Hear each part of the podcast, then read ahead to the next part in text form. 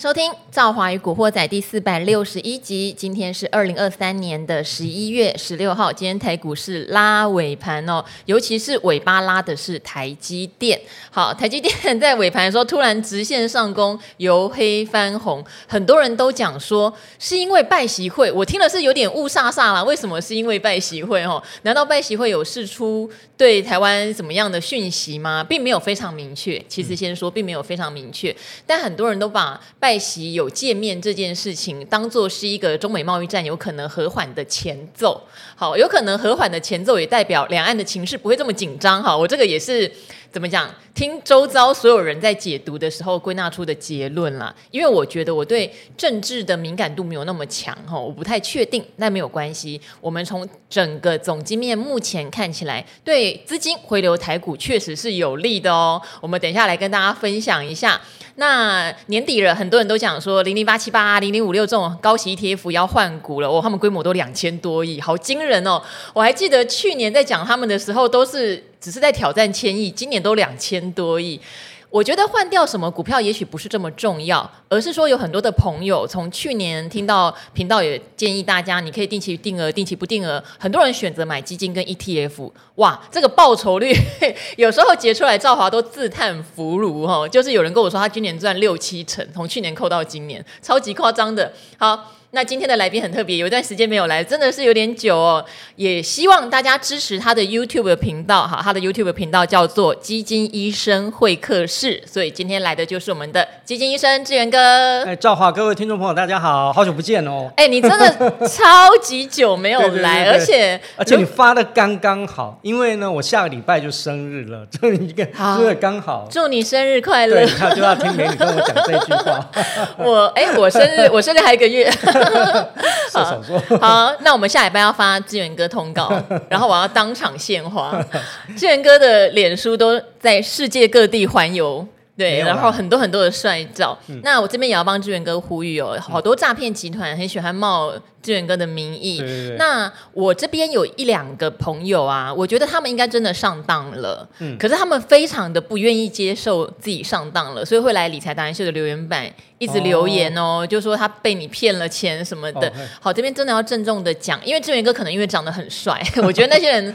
也许也有一点点这方面的期待哈，觉得志远哥很帅，所以被志远哥骗了，志远哥要给我一个公道。但真的那些就是诈骗集团。对，其实我觉得现在的呃诈骗虽然很多，可是我觉得投资朋友也变聪明。像我最近大概七八个吧，有好几个粉丝朋友就先来问我说，哦、我有没有主动去邀请，然后怎么加入那群组或 FB，然后呢，他们都截图给我看。然后我就跟他讲没有，因为我个人的是属于个人的，我绝对不会邀请其他人加入我的个人脸书。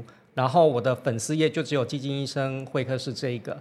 那所以说，呃，我觉得大家的辨别能力也是很强哦。那再次强调，不会有任何推荐你个股、基金或者是任何的投资建议，甚至于有金钱的往来。我觉得这是非常重要的事情，这样子。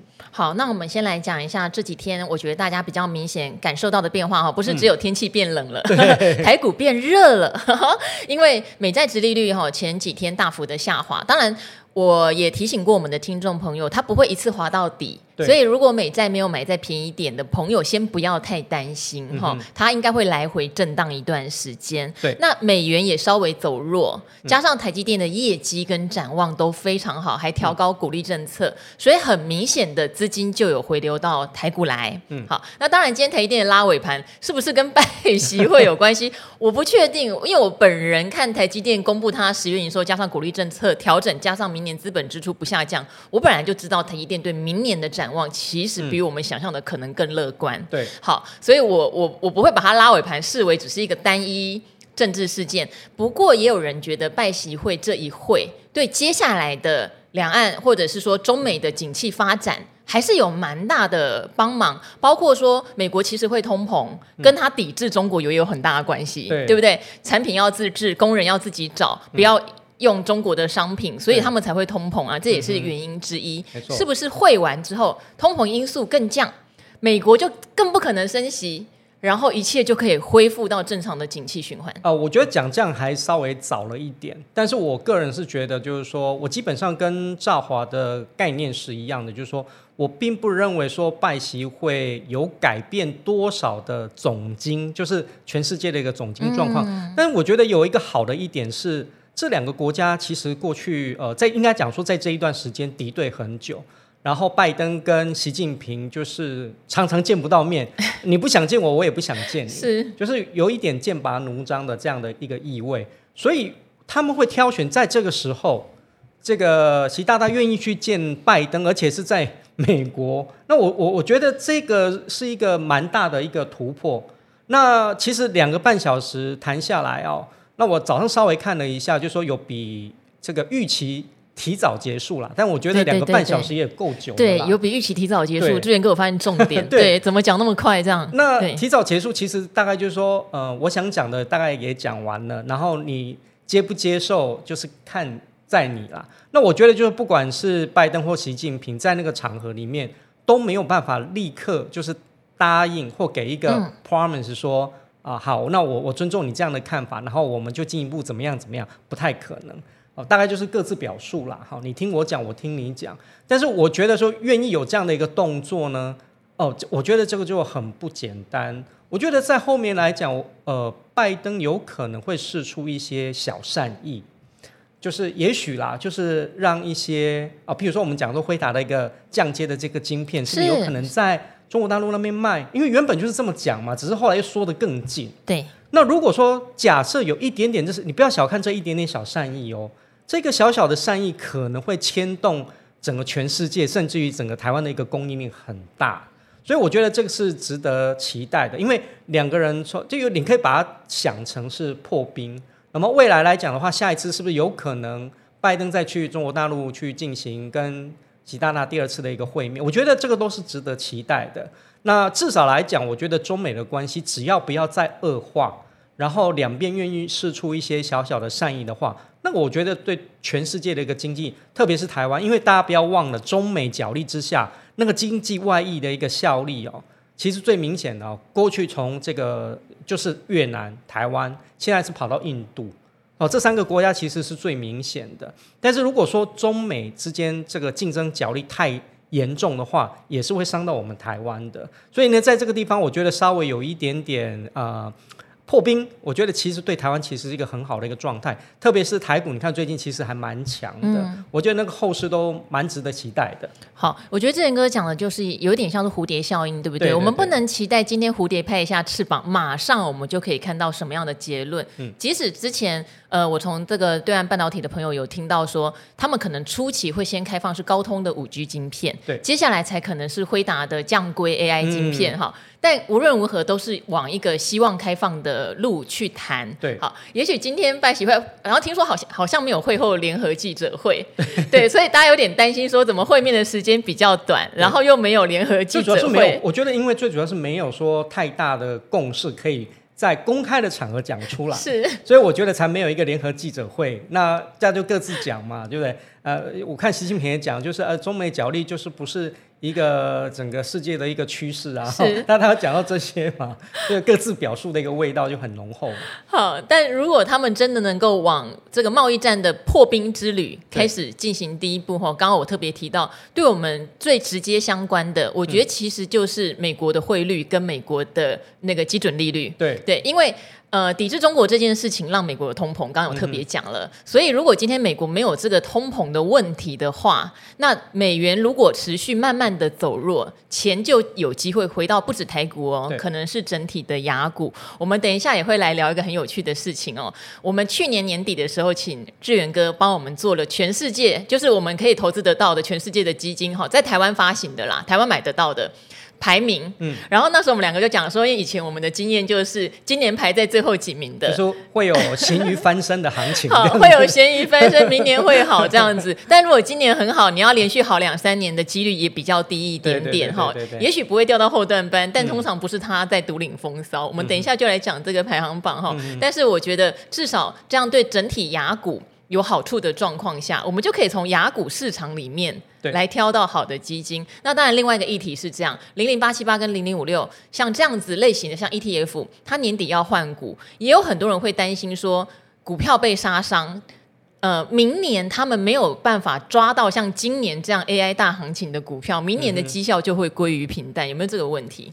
呃，是有这个可能性。其实这也是当个一个大灾问了。我们呃，我刚好也统计了这一些。呃，高股息的 ETF，他们的一个绩效，其实今年以来真的是表现的是非常的一个好哦。那比如说，其实表现最好的是零零九一五凯基的台湾优息高股息三十，它今年以来哦，到十一月十号为止哦，五十二点三，它是高股息的第一名哦。对，高股息的第一名。我们都一直在讲这些什么零零九二九，因为规模涨得很快嘛，零零九一九发行的时间好吗？总是你看它的。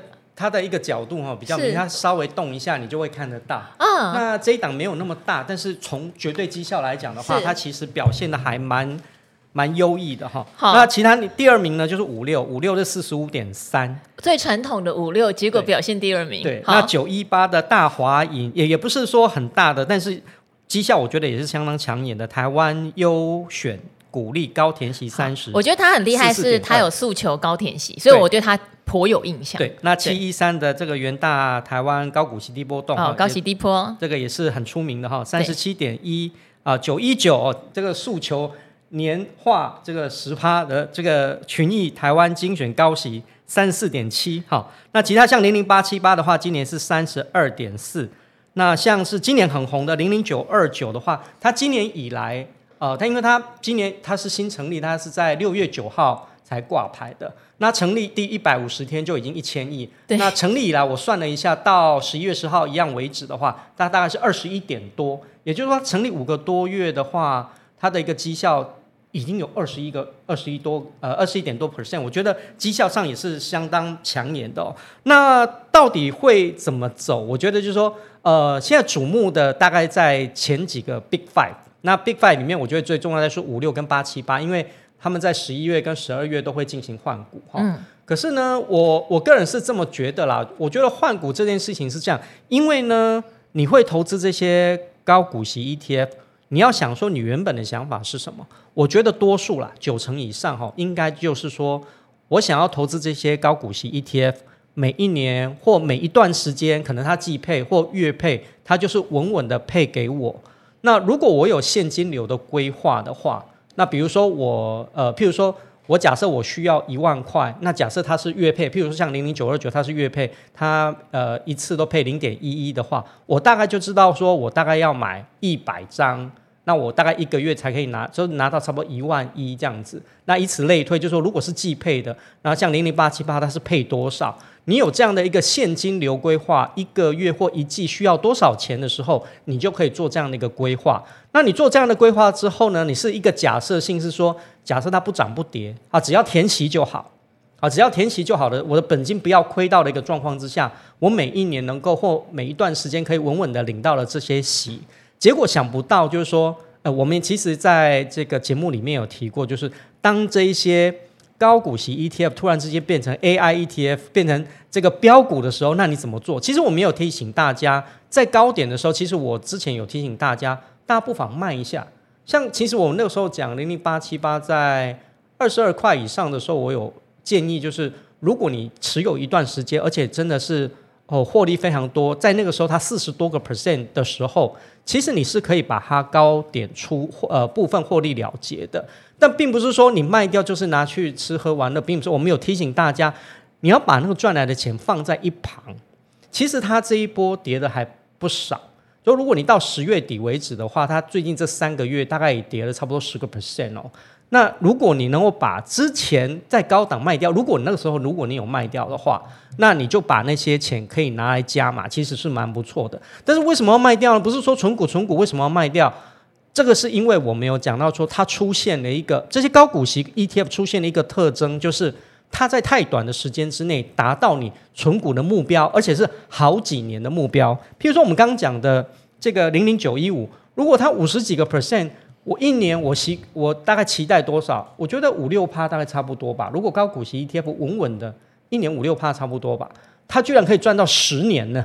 的这个投资报率，它这个有含息报酬还是纯报酬？这含息报酬，含息报酬，所以这个总报酬率来讲就是更出色，嗯、因为除了资本利得之外，还加上这个息的因素在。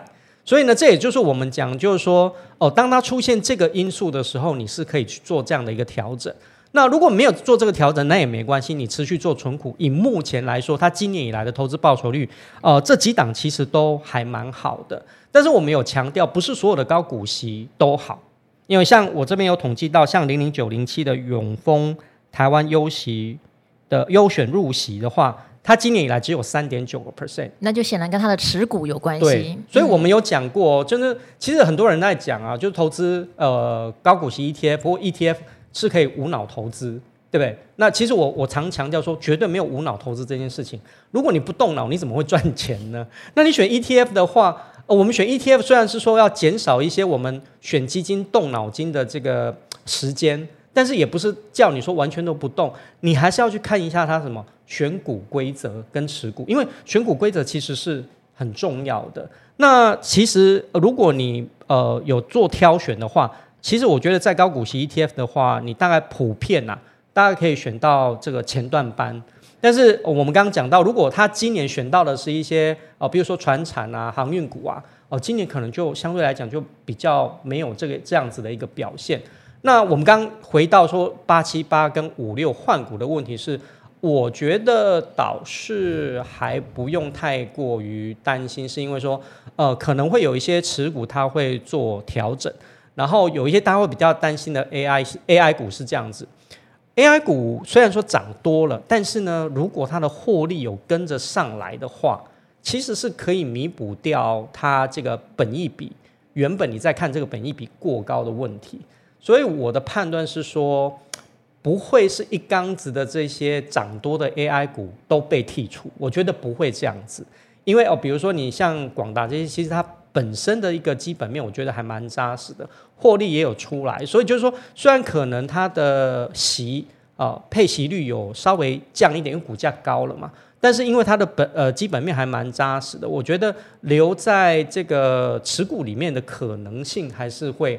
蛮高的，但是可能会有一些呃板块上的挪移，譬如说比重上面，或者是可能有一些呃它涨得不多的这个所谓的这个个股，那它的相对来讲殖利率比较高，可能它就进来了，会有这样的一个一个调整哦、但所以我觉得波动来讲不至于带太大。另外一点还有一个很大的原因，是因为说我们讲的只是被动式的管理。有更大的一块在什么？主动式管理。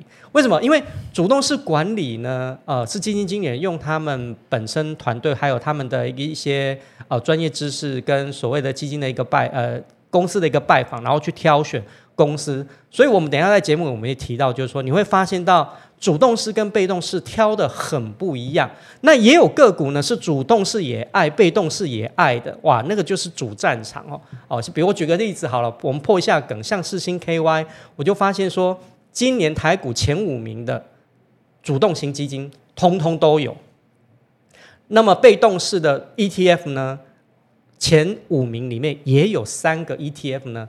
也有四星 KY 这档股票，所以你知道说股王啊，其实在主被动式里面就非常受欢迎，因为你知道说这个呢是年底，因为年底快到了，剩差不多一个多月的时间哦、你的绩效能不能胜出？我们讲的现在不是季度哦，是整年度的绩效，哇，那个就是黄袍加身了，就好像去年底的时候，我们再看说。呃，到底统一还是这个？哦，统一今年就很飙喽。对对对对对。我说没有统一 FNG，去年很惨，今年很飙。对对，我们讲，哦、对我们讲主动型，它主动是主动是也也也蛮飙的哈。对对对。哦，这一点让我想到，我要补充一下，其实我们去年在讲的时候。哦，我记得我跟赵宝都苦口婆心跟大家讲说，哪一些还是趋势啊？比如我们讲说电动车、对科技，对对对。所以如果你有，不要脆心，不要脆心，不要脆心。那如果你有听进去，哇，今年的报酬率真的不多不得了，都是七八十趴起跳的，真的是这样子。所以我，我我觉得是说，投资者有时候也真的不要太，只要你那个趋势是对的哈。那我们投资基金是这样子，会比股票的这个我们讲说 pattern。你这个频率上面，或者你周期上面会长一点，你觉得不要把基金当做股票来做，嗯，哦，除非它短期之内出现了一个很爆，就是很爆爆冲的这个报酬率，不然的话，你还是以一个比较中长期的一个角度。那除非说像我们刚刚讲的，如果高股息哦，短期间哦，半年之内出现了一个这么大的一个报酬率的时候，你可以稍微调整一下。不然的话，我觉得就是说，如果你不知道怎么调整的人，那我还是认为就是说，你可以哦，缓缓的、慢慢的，你去用哦，不管定期定额也好哦，或者是你用单笔也好，我都我觉得都是一个非常好的一个投资的一个方式啊。好，我的基金观念真的都是跟志远哥学来的哦，所以虽然我们已经很长一段时间没有见面，但观念非常的一致哦。这边也提醒大家，零零八七八明天就会公布它的换股结果。那刚刚志远哥有特别提醒，以前我们买高息 ETF，其实期待就是年化的报酬率，可能它的配息，嗯，能够填息的情况下是五到六趴。对，好，那经过换股之后，我觉得大家也不要把今年的异异样的状态变成常态。对对对，对，明年大概不会有像今年那么好的高股息的报。酬，嗯、可是能不能稳稳的五到六趴填息？我觉得机会还是非常的高哈。对对，就回归你的初心，它就是让你领息的。嗯、还有就是今年虽然像刚刚讲到九二九，可能每个月有配一点一啊，零点一一，对不起，一点一就太吓人了，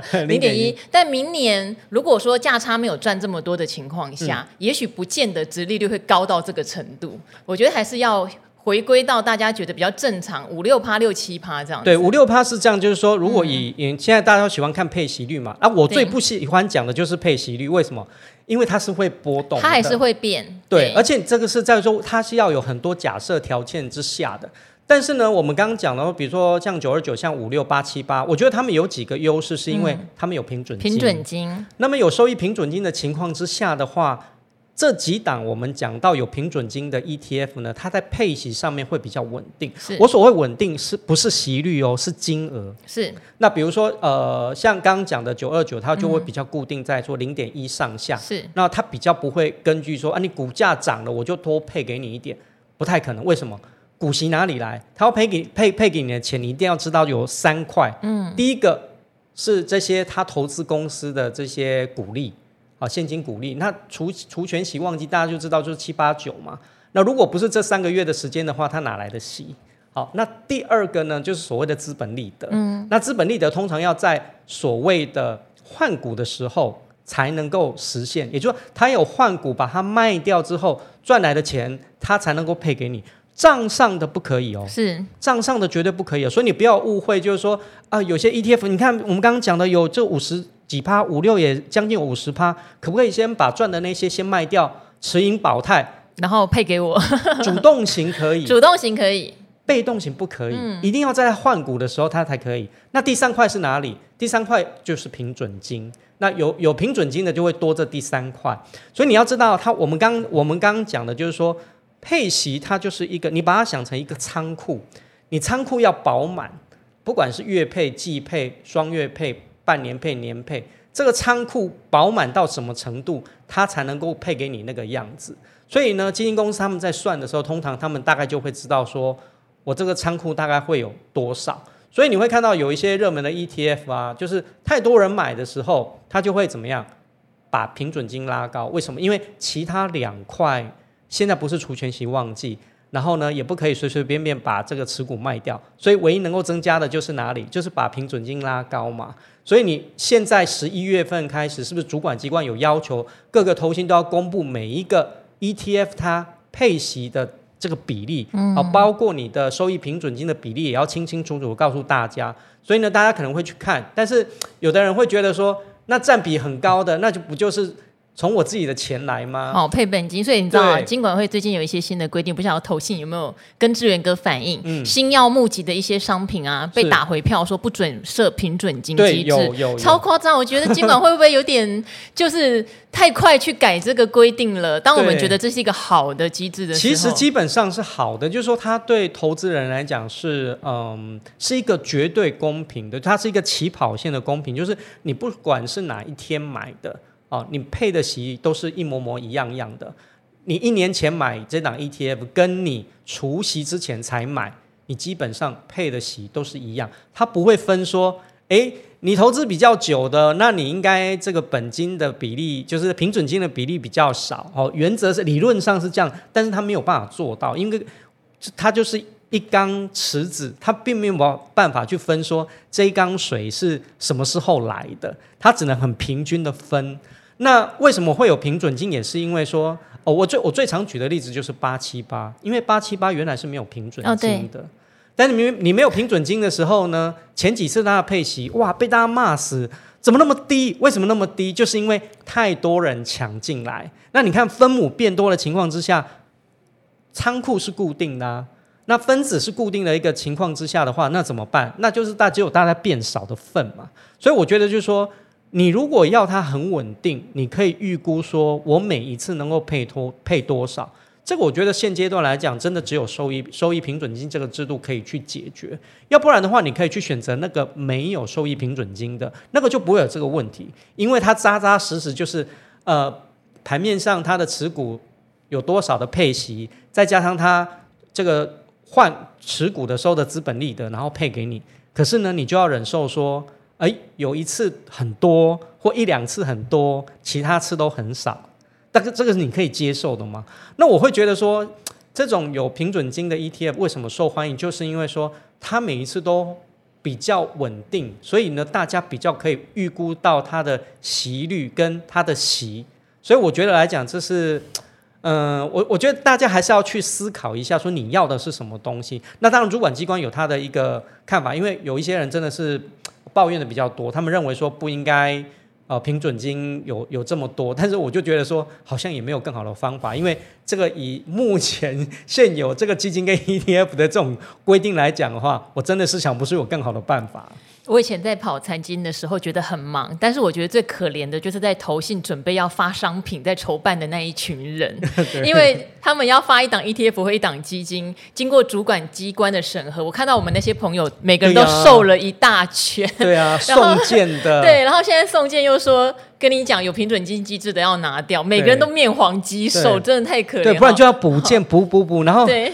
也也不知道说这补件到底能不能满意，每次都这样这个心惊胆跳这样子。对啊，所以我希望主管机关还是要想一下哈，我们已经实行行之有年，而且大家觉得还不错的东西，不要临时说改就改。好，那我们接下来进入到主动式基金，还有我们的基金排行榜，好不好？好。因为虽然像刚刚特别提到统一 FNG，它也算是 ETF 啦，它不是主动式基金，可是去年它绩效很惨。对。今年的话，哇，真的爆喷哈！好，我们也来看一下今年目前为止的排行榜。好不好？嗯，好，我们先呃，刚刚有把这个国内这些高股息 ETF 跟大家稍微讲一下。那我们现在把它重点放在我觉得我个人比较看好的几个主动型的这个基金上面哈。那第一个一定要先谈到台股基金，因为台股基金呢，根据我们李博的统计，哦，在它也就是我们一开始跟赵华所讲的咸鱼翻身，而且是大翻身的一群，因为呢。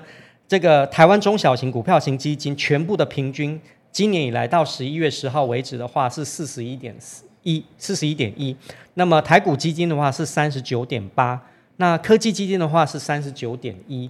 那这三个其实都跟台股就是高度密切相关。嗯，就是我刚刚讲的，就是你在台湾所有买得到的类型，什么欧洲、美股、巴西、俄罗斯，全部排排名全部里面呢的前三名。嗯。所以表示是最好的，是好。所以呢，积极型的投资人呢，其实如果你今年有配到台股基金的话，我觉得你一定是大丰收。嗯，然后我等一下讲到的一个念到的一个绩效，你一定会。搞不好有人会喷血，喷血是什么？是高兴到喷血，还是还是不高兴？高兴啊！不高兴是吐血。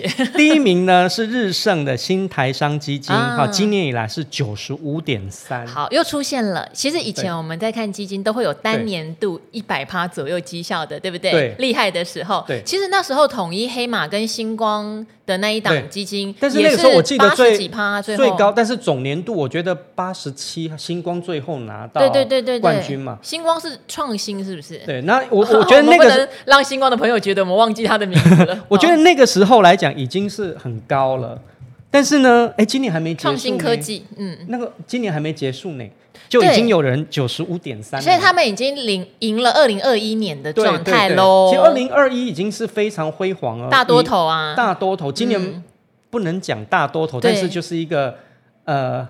很特别的一个多头行情，这样子。今年比较集中在某部分的类股上，对对对，不能讲说是一个就是呃。大家都都都很兴旺的那种状态哈。好，那不是那种雨露均沾了哈。那第二名呢？哦，我我跟先跟各位听众朋友讲一下，前四名全部都是日升的，很厉害。我跟你讲，因为投信都集团战，对，他们会马发现某几档很强，就全部的投信，对，资源共享，对他们里面所有的基金都买，对，对，对，都买同几档，其实都会这样子，对，涨的都一样，不管它是挂科技还是什么中小，都涨一样。那以前有一些集团性，就是说哦，台股基金通常就是野村、统一、哦安联，对对对，对。那这几年呢，会有一些新兵杀出来，哈，比如说像。二一年的这个星光，好，那今年呢，我觉得很明显就是日盛哈，嗯、第二名的日盛 MIT 主流基金是八十七点四，第三名日盛上选 A 类型呢是八十二点七，第四名是日盛台湾永续成长股息哦，他也强调股息哦，但是它是主动型基金，今年是八十点二，好。所以你看，他们四档名字差那么多，对，共同持股应该差不多，对，真的蛮像的。等一下我们也会提到。那后面呢，快速的跟大家讲一下哈，啊，汉雅的精华基金是七十四点三，是，好，接下来连续四个就是野村的，野村积极成长六十四点四，野村成长六十四点一。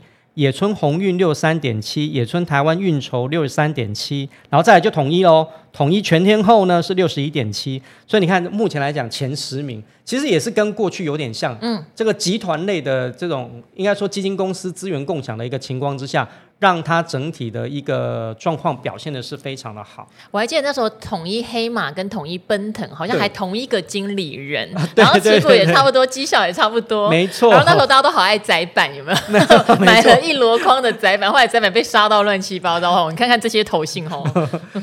这没办法，因为我觉得哈，在研究基本面的一个过程当中哈，呃，我我相信他们有一些，就是说他们敏感度是很高的。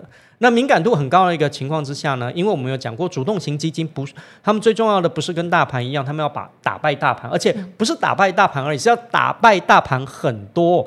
因为你要打败大盘很多的情况之下的话，你才能够显现你那个价值，你的绩效奖金才会很好。是啊，这个就是你基金经理人的价值嘛，不然基金经理人干嘛？绝对不是领死薪水，他最重要的就是绩效奖金。所以我，我我们为什么讲说会不会有所谓的季底做账行情或年底的做账行情？这个做账行情其实代表的就是基金经理人的绩效奖金，嗯、他拼得越强的话。哇，他领的就会越多哈，所以这个是非常重要的。那刚好我就是呃也有稍微交叉统计，就是前五大的主动型基金跟前五大的这种绩效的 ETF，刚好他们前十大持股做一个交叉比对哦。啊，刚好一百个持股嘛，我也觉得很有趣的现象哦，跟大家分享一下。那我们刚刚讲的那个呃四星 KY 的话，就有五个主动型基金哦，被动型我讲错了，是应该是两个哈、哦，有两个被动型基金也有哈、哦。那主被动都有，另外一个呢就是像广达，嗯，哦，五个主动型都有，那一个被动 ETF 有。那么旗红哦，旗红就很特别，就它就很明显是主动型基金的菜，因为呢五个领先的主动型基金都有。但是没有一个 ETF 持有奇鋐，是对，这也是蛮特别，所以你就知道说，因为它比较中小型，可能以被动型来说，它的 size，它的市值可能没有到一定的，对，还有它的殖利率不是很高，对，没错。嗯、那还有像电影投控的话，也是，呃，它主动型有三票，那它的被动是也是没有，因为被定颖也很小，对，没错哈。嘿那像技嘉的话，也是主动型的四票。然后被动型没有，嗯、哦，那尾影的话，主动型有三票，被动型一票，哦，那我觉得比较特别，还有一个像联电，主动型的一票都没有，然后前五大这个绩效领先的 ETF 通通都有，因为它殖利率高啊，没错，我们讲到重点，所以我我觉得这样交叉分析下来，你就知道说。主战场在哪边？对，主动型绩效、主动型基金经理人的绩效年底的总总战场一定在这些所谓的中小型、中小型，然后有题材的，对，绝对不会是大型股，是，所以绝对不会是持有那种联电、台积电，并不是说联电、台积电不好，而是因为说很明显他们不是主动型基金拼绩效的菜，嗯，所以菜盘不会在那个地方。但是呢，被动型不一样，被动型通常就是要求稳。哦，只要那种配息不错，产业前景还蛮不错，像联电这种就是这样子，呃，股价表现还好，但是呃，它的一个呃获利还不错，然后每一年的配息这一两年看起来也还不错的一个情况之下，它就会是被动型的菜。所以呢，投资人你在我没有讲过，就是说选股逻辑不是只有在被动式的 ETF，主动型也是一样，你要看。所以如果说你是那种，如果我今天是一个追求绝对绩效的，说实在的，我会去挑主动型的基金，我就我就不会去挑 ETF。为什么？因为那些才会，我觉得才会涨啊。因为那那些，我觉得那些拼斗的，就是盘面上的这些很明显的标股，或者是说呃主流类股，我觉得他们才会比较好，有好的一个绩效。但是如果你认为说你选股没有那么厉害，你也不想说心情上上下下，万一他们拼输了或拼差了，就是反而造成一个反效果的话。你就要去选择什么 ETF，因为 ETF 选的呢，通常波动比较不会那么大。所以你看我们刚刚讲的那个绩效，就是说，诶，有 ETF 有高达五成以上，已经很强了，对不对？但是你看主动型基金可以直接快它两倍，就是因为说他们在选股上面跟他们这个投资逻辑上面其实是很不一样的。所以我们一再强调啊，有人就会问我说，哦，到底是买基金好还是买 ETF 好？绝对都好。只是说要看你的一个投资目标在哪边哈，你不要因为说好像被报章媒体杂志都一直哦吹嘘 ETF 的好，好像只有 ETF 才是一个投资的明灯哦，这些 ETF 动不动就是一千亿两千亿，只有主动型呃被动式的 ETF 才能买。其实主动型基金也很多保的，因为如果你是今天是一个风险承受度比较高的，你在配置上面反而应该去选择这种可能它波动性会比较大的。台股基金，如果你这样要想要拼你的年底的绩效奖金的话，我觉得反而会比较快一点。好，当然，因为主动式的基金它有主动选股的效果，它的管理费那些有人会斤斤计较啦。哦，说啊，被动式的那些内扣管理费比较低啊，当然喽，你要的东西不一样嘛。哈，对，但是坦白讲了，如果他一年可以给我九十五趴，我给他 我给他五趴都没关系。好，对对，不过现在问题来喽，因为去年我们在排名的时候，你还记得吗？前一年我们都知道台股基金已经非常厉害了，可是去年我记得是倒数十名的。没错。好，那今年又喷起来，对不对？对。所以是不是很显然一件事？是，嗯，就是现在，如果我们要来重新选择的话，对，台股基金可能已经不是我们的首选了。现在谁排在后面？对，就是一，当然是这样子啊。你你说，呃，明年台股基金还会不会那么飙？嗯，但当然有几个因素哈，不，比如说我们一开始所谈的中美的关系也好，那如果说在产业上面有一些呃中美有一些互让利的话，嗯，那我觉得还是有空间的。是。但是就是呃，我们讲的那个效应，就是说，呃，有低迷很久的，通常来讲，如果当它真的被打到低点的时候，通常来讲，真的会有一个比较强劲的反弹行情啊。那今年谁表现最差？今年以来最差的就是中国中小型股票型基金。那么今年以来的话，它平均跌了十六点三，嗯，然后再来就是泰国股票型基金，哎呦，哦，今年以来跌了十二点一。泰国今年那么差呀？其实它上半年我觉得还不错，哎，我觉得都是集中在下半年，嗯哼，对，所以我觉得也还蛮特别，还蛮讶异的哦。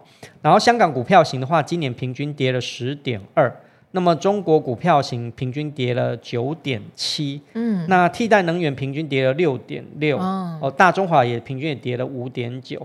那生技的话也跌了四点六个 percent，疫苗过了热潮就哇大跌，对啊，真的是这样子。所以呃，这几个就是大概是今年是我觉得整个在绝对绩效上面是比较落后的。所以如果说真的就照我们所讲的那个咸鱼翻身行情的话，呃，我觉得中国是这样子。我目前还看不到它很明显的成长的一个动力啦。中国就是已经连续弱了两三年了。对，那它根本的问题就是一些包包括房地产的问题，我觉得是一个影响它经济结构很大的一个问题。然后需求面好像也没有很强，然后外资又普遍在撤离的情况之下，呃，如果我们就单就基本面来看的话，我的确没有看到太多正面的讯息。但是呢，会不会就是说？可是我觉得有一个呃特点，大家可以留意一下，是官方其实很用力的在提振经济，嗯，他们公布很多提振经济的一个措施，所以我觉得这个就是说，嗯，在政策上面它方面的话，我觉得他们还是希望比较偏多的。那只是说在总体经济上面来讲，还没有很明显的一个显现。所以如果你有中国呃投资，不管是主动型基金或者是被动式的这个 ETF 的话，我觉得你可能还需要再等一等，嗯，那这个等的时间有可能会很久，你可能要嗯留意一下。那我一般会建议就是说，这个等是这样子哦，如如果你要等很久，如果你这个资呃中国的投资占你的资金比重已经很大的话，我就比较不建议说你持续加码到很多去摊平，因为呃占你的比重太大，代表就是说它是一个你主要的一个投资，然后如果它又不是一个主流的市场的话，那我觉得你可能就比较没有这个投资的效益。那如果说你的比重还蛮低，因为我们一般建议说这种单一国家或者波动太大的比重都不要。太大，积积极的人顶多二十五、三十趴，我觉得已经很多。保守的人，我是觉得可能都是十趴以下，甚至于不要碰。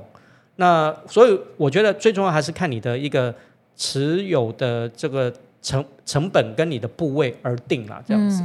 好，因为嗯，我也是这么觉得啦。因为我很多朋友在抄底，就是中国型的基金，可是因为。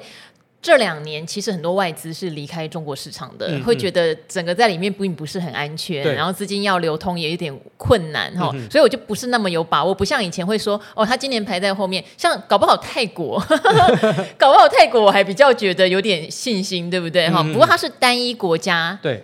单一市场，这个还是大家要留意一下风险。然后我还看到，例如说像美国房地产，嗯、它也排在蛮后面，因为在升息的循环中，我想对它新屋的销售是有造成一些压力。对，所以搞不好，如果明年真的开始降息。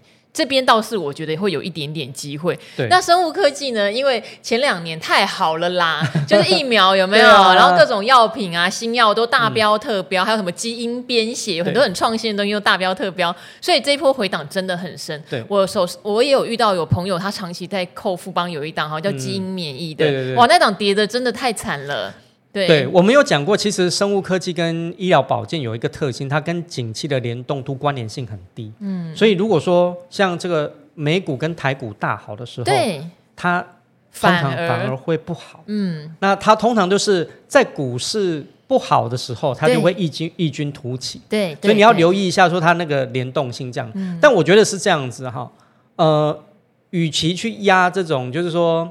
好像咸鱼翻身了，我会觉得说，如果你有更好的标的的话，嗯、我觉得还是要朝向那个更好有可能性的这种标的会好一点。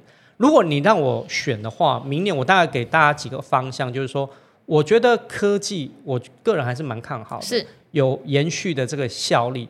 包括台股跟美股基金的话，我觉得积极型的投，我们我们现在讲的是给积极型投资人的哈，我觉得都还是可以看。而且科技如果以十年来看是非常强的，就不用一年一年看。没错。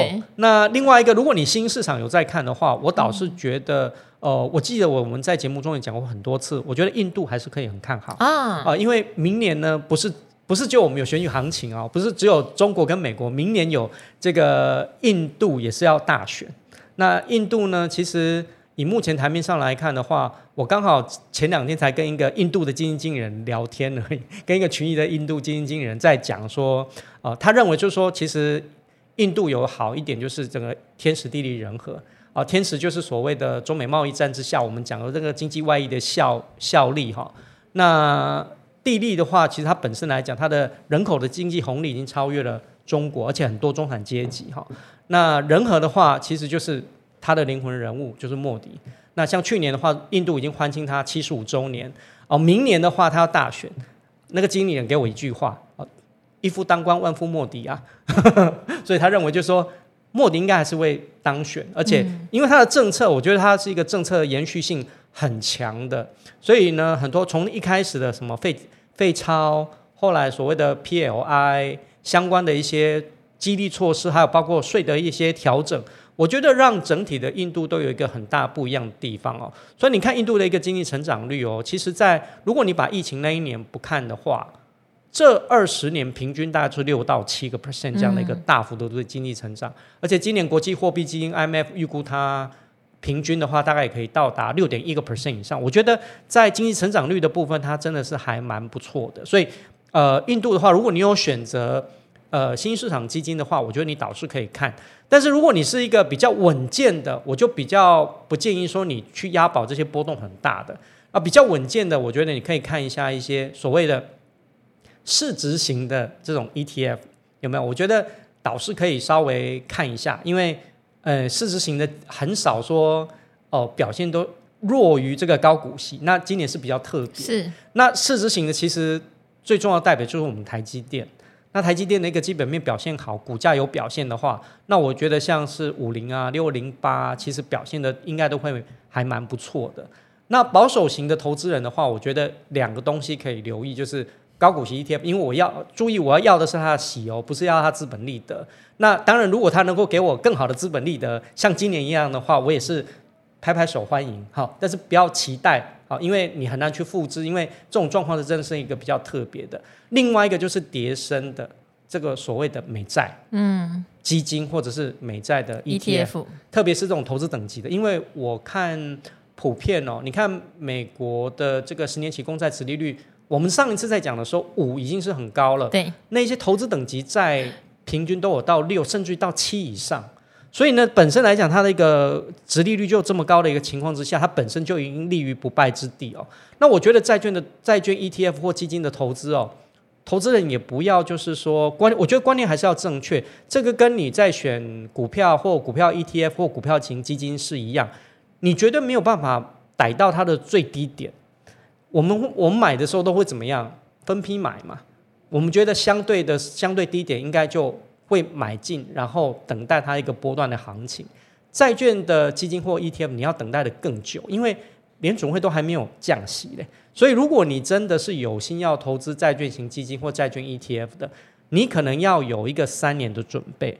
如果你能够抱三年，而且你能够在低档区相对，我我不要讲绝对低档区，是相对低档区能够加码持有的话，我觉得三五年要有一个二十 percent 以上的投资报酬率。我觉得并不是一件太困难的事情。好，讲的已经算很保守了。对对对对。好，好，因为我们讲到报酬率也会稍微犹豫一下哈。对对对。不要人家觉得 promise 什么报酬率，但是我必须说二十趴这个算蛮保守的一个看法哈。嗯、好，今天非常谢谢志远哥，我们又聊了很多哈。志远哥提到的印度，我觉得也是可以留意的，因为之前大家会比较倾向去越南跟泰国。对对，但因为会一直觉得印度太地太大，嗯、然后他们语言方言太多。嗯。好，可是我现在看到，因为泰国跟越南越来越越满，嗯，所以还蛮多台商现在倾向就是去印度，那个意愿越来越高了。对，连苹果都去了。对，真的那个意愿上跟我们五六年前看已经不一样了，差很多了哈。所以是确实值得留意。好，今天非常谢谢基金医生志源哥，也请大家支持一下哈，基金医生会客室对的 YouTube 那。我这边李兆华古惑仔 YouTube 有人问基金问题，我也会说去志远哥那边问，都要加，都要加，对他更熟这样子哈。好，那今天就跟我们的古惑仔朋友们说拜拜喽，大家拜拜，拜拜。